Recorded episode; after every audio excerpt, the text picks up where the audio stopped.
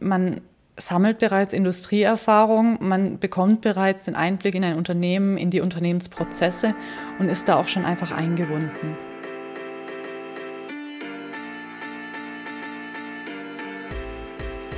Herzlich willkommen zu Frauen machen MINT, dem Podcast des Femtech Alumni e.V., einem Netzwerk für technikbegeisterte, engagierte Frauen. Die Vision des Vereins ist es, langfristig ein Umdenken zu bewirken, ganz nach dem Motto Frauen verändern Gesellschaft. In diesem Podcast geben euch Frauen aus Technik und Naturwissenschaft persönliche und ehrliche Einblicke in ihren Werdegang und Themen, die sie begeistern. Viel Spaß!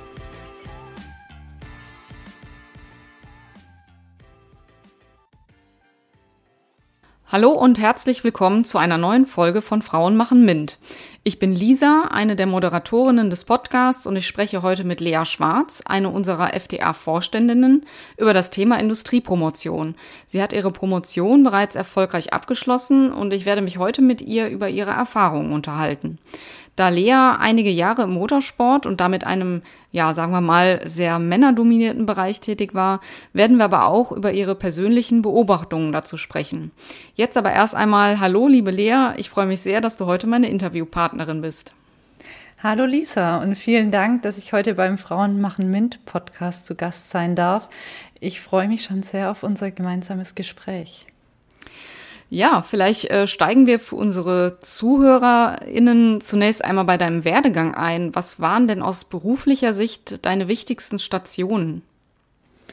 Sehr gerne. Ähm, starten möchte ich mit, mit dem Beginn quasi meiner beruflichen Laufbahn. Und zwar hat mich als Kind schon immer das Thema Motorsport äh, interessiert und begeistert und auch meine Begeisterung für Technik geweckt und mich letztendlich dann dazu motiviert, Maschinenbau zu studieren. Ich habe dann Maschinenbau im Bachelor und Master in Karlsruhe studiert und wie du schon erwähnt hast eingangs, hat mich das Thema Motorsport dann auch noch einige Jahre begleitet. Während meines Studiums habe ich einige Praktika im In- und Ausland gemacht. Ich war beispielsweise auch in Mexiko und in Spanien für eine gewisse Zeit.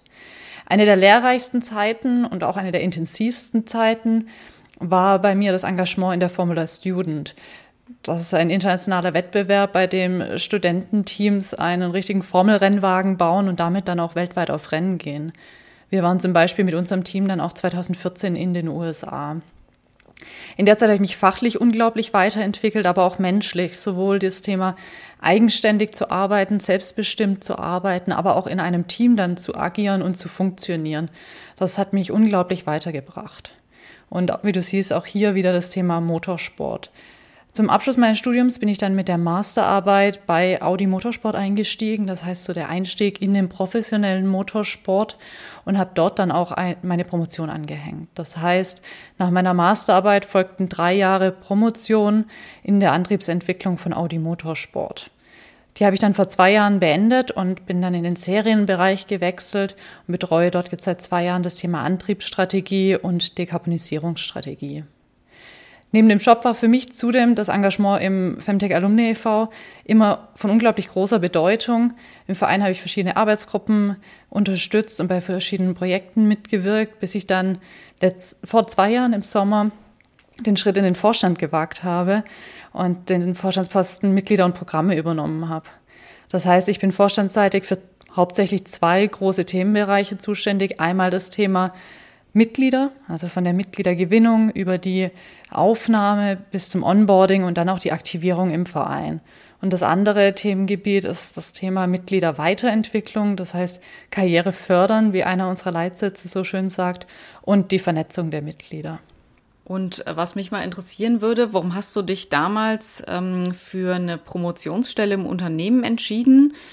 Hast du hier bestimmte Vorteile gesehen? Für mich stand erstmal die erste Entscheidung, wie möchte ich überhaupt einsteigen? Das heißt, ich hatte immer diese drei Optionen im Kopf, Direkteinstieg, Promotion und Trainee-Programm und habe mich da erstmal mit dieser Entscheidung beschäftigt. Und der Direkteinstieg, das war das, was ich als erstes ausgeschlossen habe, überspitzt gesagt, weil ich nicht direkt ins eintönige Arbeitsleben starten wollte. Ich wollte einfach nochmal die Chance nutzen, mich weiterzuentwickeln und da nochmal einen Schritt weiterzugehen. Und da ich im Studium bereits viele verschiedene Bereiche der Automobilindustrie kennengelernt habe, sowohl im theoretischen als auch im praktischen, war auch dieses eher abteilungswechselnde Programm eines Trainees für mich nicht das Optimale. Und so war für mich klar, dass ich mit einer Promotion einsteigen möchte und vor allem mit der Motivation auch zu sagen, ich möchte nochmal richtig tief in eine Thematik einsteigen und dort wirklich auch zur Expertin werden. Ich hatte im Studium und vor allem während meiner Zeit in der Formula Student immer das Gefühl, dass die Jungs um mich herum viel bessere Experten waren auf dem Thema. Und diesem Gefühl wollte ich mich einfach stellen und da dagegen arbeiten. Und es hat auch geklappt. Ähm, ich bin in der Zeit viel selbstbewusster geworden und habe auch meine, bin mir meiner Kompetenzen bewusster geworden und ähm, kann da heute ganz anders agieren. Beispielsweise, wenn man auf so einer Konferenz dann mit Professoren auf Augenhöhe diskutiert, das bestärkt einen einfach darin, dass man selbst in dem Thema auch was zu sagen hat. Und nun zu dem Punkt, warum Industrie? Dazu gehören für mich mehrere Aspekte. Zum einen habe ich während meines Studiums viel auch an der Uni mitbekommen, auch als Hilfswissenschaftlerin gearbeitet und ich kannte viele Doktoranden. Und für mich war dieses Art, diese Art zu promovieren zu nah am Studentenleben. Das heißt, ich hatte das Gefühl, mir ist es irgendwie zu locker. Und ich wollte auch nicht diese Aussicht haben, fünf bis sechs Jahre zu promovieren. Viele Doktoranden, die ich an der Uni kannte, die haben zum Beispiel erst nach zwei Jahren ihr Thema bekommen. Und das war für mich einfach zu, zu lang, dieser Zeitabschnitt, diese Aussicht. Ähm, dafür hat mich einfach dieses Arbeiten als Doktorandin an der Uni zu wenig gereizt. In der Industrie ist man da ja deutlich beschränkter, hat da deutlich äh, striktere Limits. Also bei mir war es ein Dreijahresvertrag und auch bei den meisten anderen Doktoranden in der Industrie hat man diese drei Jahre Befristung, die da ein bisschen Druck in das Thema reinbringt. Und das andere Thema ist ganz klar auch, man sammelt bereits Industrieerfahrung, man bekommt bereits den Einblick in ein Unternehmen, in die Unternehmensprozesse und ist da auch schon einfach eingebunden. Und zu guter Letzt war es für mich einfach die Leidenschaft für den Motorsport und diese Kombination aus dem Wunscheinstieg der Promotion, den ich mir so vorgestellt habe, und dem Motorsport, die ich damit verbinden konnte. Und das mit einem Thema, bei dem ich gemerkt habe, dafür kann ich drei Jahre auch brennen, damit kann ich mich drei Jahre beschäftigen. Das war für mich einfach der Traumeinstieg. Ganz kurze Frage, was war dein Thema? Mein Promotionsprojekt beschäftigte sich mit dem Thema Nachhaltigkeit im Motorsport mit dem Fokus Antriebstechnik. Das heißt, ich habe mir die komplette Bandbreite an Antrieben und nachhaltigen Kraftstoffen und Energieträgern sowohl technisch als auch umwelttechnisch angeschaut. Das heißt, vom Verbrennungsmotor mit nachhaltigen Kraftstoffen und gewissen Hybridisierungsstufen über das rein batterieelektrische Konzept bis hin zur Brennstoffzelle. Und technische Bewertung bedeutet dann, ich habe Konzepte ausgelegt, also wirklich Rennfahrzeuge ausgelegt und die dann bis hin zur Rundenzeitsimulation untersucht. Die Rundenzeitsimulation ist immer die Kenngröße, mit der man Konzepte im Motorsport vergleicht. Umwelttechnisch habe ich mir das Ganze dann auf einer ganzheitlichen Basis angeschaut. Das heißt, ich habe Umweltbilanzen für die Energieträger und die Antriebe erstellt und das dann verglichen. Also ganz tief in das Thema Lifecycle Assessment bin ich da eingestiegen. Und die ganze Arbeit lief im Kontext der World Endurance Championship, das heißt im Langstreckenrennsport der auch das 24-Stunden-Rennen von Le Mans beinhaltet. Das heißt, eine der anspruchsvollsten Rennserien, die man so kennt. Klingt auf jeden Fall spannend. Ähm, was mich noch interessieren würde, wäre, du hattest ja jetzt eine Menge Vorteile ähm, aufgezählt oder Dinge, so wie du dir die Industriepromotion vorgestellt hast. Hat sich das denn auch bestätigt? Also haben sich die Vorteile bestätigt? Und ähm, gibt es rückblickend auch Nachteile oder Risiken, die du siehst? Für mich haben sich die Vorteile auf jeden Fall bestätigt. Ich muss aber auch dazu sagen, Audi hat ein sehr spezielles Modell, das sie anbieten für Doktoranden. Und zwar nennt sie das äh, Kooperationspromotion. Und in diesem Konstrukt ist man voll angestellt an der Uni, das heißt mit einer vollen Stelle im öffentlichen Dienst und wird dann von Audi für drei Jahre für ein Projekt beauftragt durch das, dass man an der Uni angestellt ist, ist man dann trotzdem noch näher an der Universität und an Doktor, Vater oder Mutter dran. Und dadurch, dass man aber von Audi beauftragt ist, ist es je nach Konstrukt, dass man dann schon sehr eng eingebunden ist bei Audi. Bei mir war das beispielsweise so, dass ich zu 100 Prozent vor Ort gearbeitet habe. Also ich hatte keinen Arbeitsplatz an der Uni, ich war nur bei Audi und wurde dort von meinem Chef und meinem Team auch so wie eine vollwertige Mitarbeiterin integriert. Das heißt, ich habe die Prozesse bei Audi kennengelernt, ich war dort voll in, ins Geschehen eingebunden. Ich hatte nach den drei Jahren quasi drei Jahre Industrieerfahrung. Und das hat natürlich auch dann bei meinem Einstieg geholfen. Man ist schon im Unternehmen verankert, man hat dort schon sein Netzwerk und tut sich sehr viel einfacher, wenn man dann probiert, einen Einstieg zu finden und kennt das Unternehmen auch schon, kann besser sagen, wo möchte ich denn überhaupt einsteigen. Eine Übernahmegarantie gibt es aber bei solchen Industriepromotionen in der Regel auch nicht. Im Vergleich zu konventionellen Industriepromotionen ist natürlich der Vorteil bei meinem Konstrukt gewesen, dass ich nicht diesen klassischen 20-Stunden-Vertrag hatte, den die meisten Industriedoktoranden und Doktorandinnen haben. Das heißt, ich hatte trotzdem auch noch ein, ein volles Gehalt im öffentlichen Dienst, was natürlich eine sehr positive Situation auch für mich war.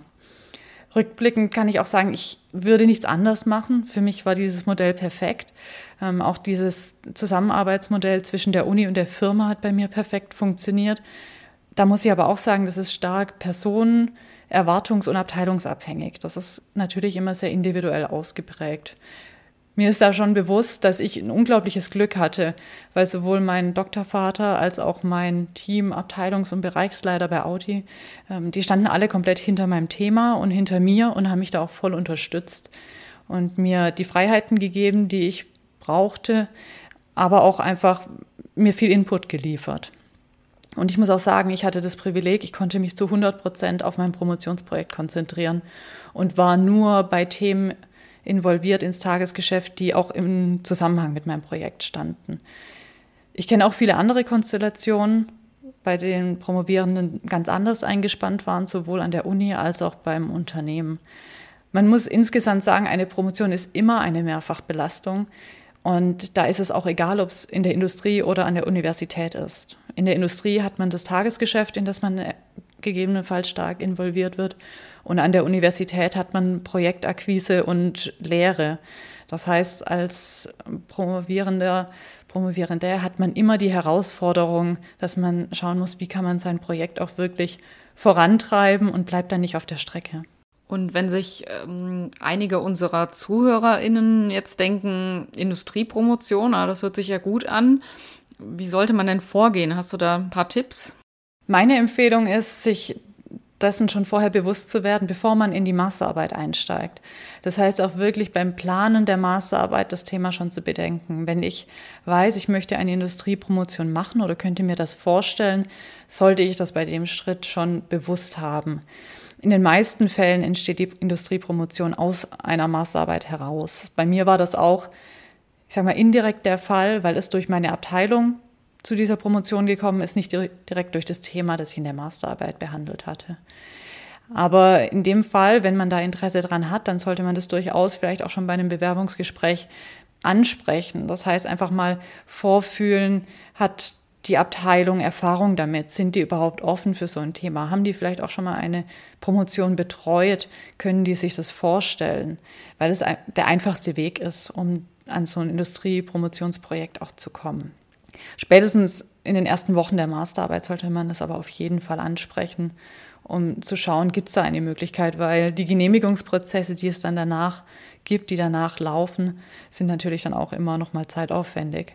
Es gibt natürlich auch ausgeschriebene Stellen, auf die man sich bewerben kann, aber die sind meines Erachtens deutlich, deutlich weniger. Kommen wir mal zu unserem zweiten Themenblock. Äh, der Motorsport ist ja ja, wie leider nach wie vor auch viele andere MINT-Bereiche recht männerdominiert. Ähm, wie hast du das persönlich erlebt und empfunden? Das stimmt, das ist tatsächlich so. Ähm, bei mir war es bereits im Studium so, dass wir circa 10 Prozent Frauen nur waren. Maschinenbau am KIT ist auch sehr männerdominiert. Und auch während meiner Zeit im Formula Student Team war ich fast ausschließlich von Männern umgeben. Wir waren damals 65 Teammitglieder und vier davon waren weiblich. Zudem habe ich mir im Motorsport natürlich auch noch einen Bereich an, ausgesucht mit der Antriebsentwicklung, der noch, ich sag mal, noch viel mehr Männer dominiert ist. Ähm, beispielsweise bei uns im Formula Student Team war ich 2012 die erste Frau, die seit der Gründung 2007 im Motorteam war.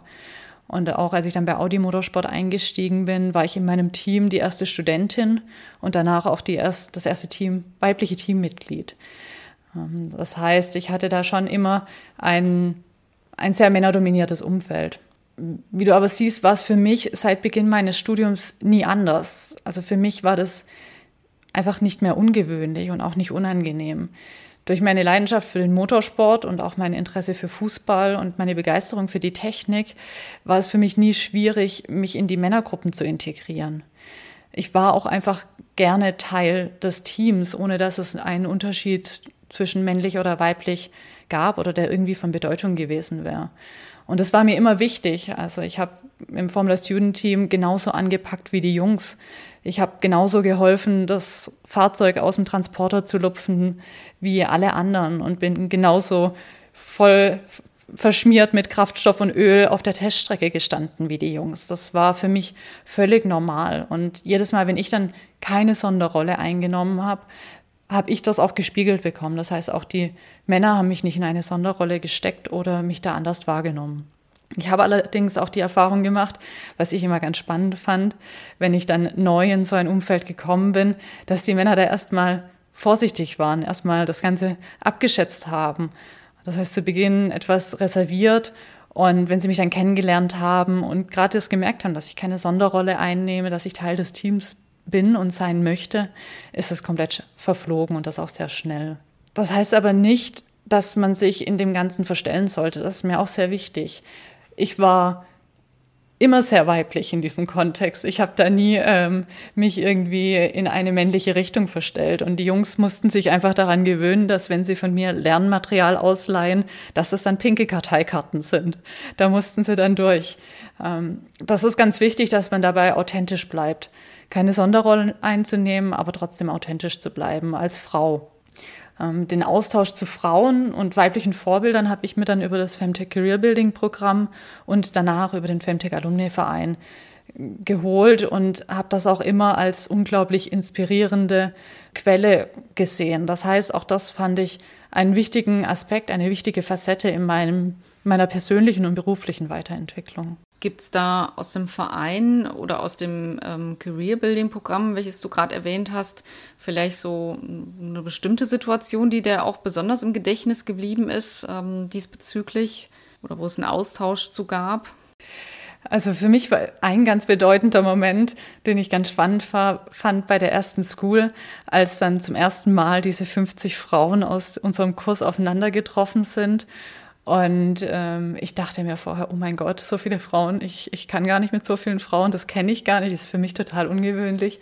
Und äh, das war überhaupt kein Thema. Und witzigerweise haben wir danach alle festgestellt, wir haben so gedacht und hatten dafür Ängste. Das fand ich ganz, ganz spannend. Und danach hat man gemerkt, wie, wie ähnlich man sich doch ist und wie ähnlich die Themen sind, die einen beschäftigen und dass man da sehr viel austauschen kann. Und dann war für mich im Verein ein wichtiger Punkt, eine FTA Live mit einer Abendveranstaltung, ähm, wo eines unserer Vereinsmitglieder, die Katharina Helden, eine ganz inspirierende Keynote äh, gesprochen hat, ähm, was mir einfach auch gezeigt hat, wie, wie inspirierend solche Worte von Frauen sein können, die diesen Weg einfach schon durchlaufen sind in solch einem Umfeld. So wie du eben berichtet hast, ähm, bist du ja sehr souverän auch mit dieser Tatsache umgegangen, äh, sozusagen als einzige Frau unter Männern in dem Bereich und hast dich da auch sehr gut integriert. Ähm, Gab es denn auch mal unschöne Situationen, die du vielleicht mit uns teilen möchtest? Und wenn ja, was hast du daraus gelernt und welchen Rat würdest du Frauen in vergleichbaren Situationen geben? Mhm. In meinem direkten Umfeld und mit meinen direkten Kollegen und insbesondere in den letzten Jahren habe ich mich immer super wohl gefühlt. Also da kann ich nicht sagen, dass es mal eine komische Situation gab. Ich wurde immer mit Respekt behandelt und hatte auch nie das Gefühl, dass meine Kompetenz Frage gestellt wurde. Aber ich kann mich erinnern, so zur Anfangszeit meines Studiums, so die ersten Praktika, da fallen mir schon zwei konkrete Situationen ein. Ähm, das eine war ein sehr unpassender Kommentar von einem Chef, äh, der auf meine BH-Größe angespielt hat, in einer etwas lockeren Atmosphäre in einem Biergarten abends mit vielen Kollegen am Tisch. Und die andere Situation war ein Kollege aus der Werkstatt, der mich immer wieder auf mein Facebook-Profil angesprochen hat. Ähm, ich würde heute in diesen Situationen völlig anders reagieren. Und damals war ich einfach jung und naiv und wusste gar nicht, wie ich damit umgehen soll, vor allem wenn es dann über Hierarchiestufen geht. Und tatsächlich würde ich den jungen Frauen heute empfehlen, sich sehr früh mit dem Thema Schlagfertigkeit zu beschäftigen und mit dem Thema freundlich, aber deutlich Grenzen setzen, um in solchen Situationen reagieren zu können. Und zwar auch wirklich intensiv mit dem Thema auseinanderzusetzen, um dann wirklich in den Situationen die Reaktion zu haben, aber so souverän, dass es auch kein, keine negative Auswirkung hat, wenn es über Hierarchien hinweg ist. Da wäre ich heute deutlich standfester als damals und würde es ganz anders handhaben. Das ist, glaube ich, einfach was, was auch mit der Erfahrung kommt, mit den Jahren kommt. Aber hätte ich mich da früher mal mit beschäftigt und mir wäre mir dessen auch bewusst gewesen, dass sowas kommen und passieren kann, dann hätte ich, glaube ich, anders agiert. Ja, ähm, zum Schluss möchte ich dir jetzt noch drei kurze Fragen stellen und ich würde dich bitten, die Fragen maximal in einem Satz zu beantworten die passt jetzt auch ganz gut zu dem, was wir gerade vorher besprochen haben. Wenn du deinem jüngeren Ich einen Rat mitgeben könntest, welcher wäre das? Ja, definitiv äh, im direkten Zusammenhang. Sei selbstbewusst, nimm Herausforderungen und Chancen an und lass dich auf deinem Weg nicht von äußeren Einflüssen und Herausforderungen einschüchtern. Und was bedeutet Karriere für dich? Für mich ist Karriere die individuelle Gestaltung des beruflichen Werdegangs und das Erreichen von individuellen beruflichen Zielen. Dann bitte beende den folgenden Satz. Ich wünsche mir mehr Frauen im MINT-Bereich, weil? Weil wir Vorbilder brauchen, um Mädchen und junge, junge Frauen dafür zu begeistern, Wissenschaftlerinnen, Ingenieurinnen, Mathematikerinnen etc. zu werden. Wir können uns wir können und dürfen uns es einfach nicht leisten, im MINT-Bereich auf dieses Potenzial und diese brillanten Frauen zu verzichten. Super, das ist ein schönes Schlusswort. Äh, liebe Lea, vielen Dank, dass du dir heute die Zeit für unseren Podcast genommen hast. Vielen Dank dir, liebe Lisa, für das Gespräch.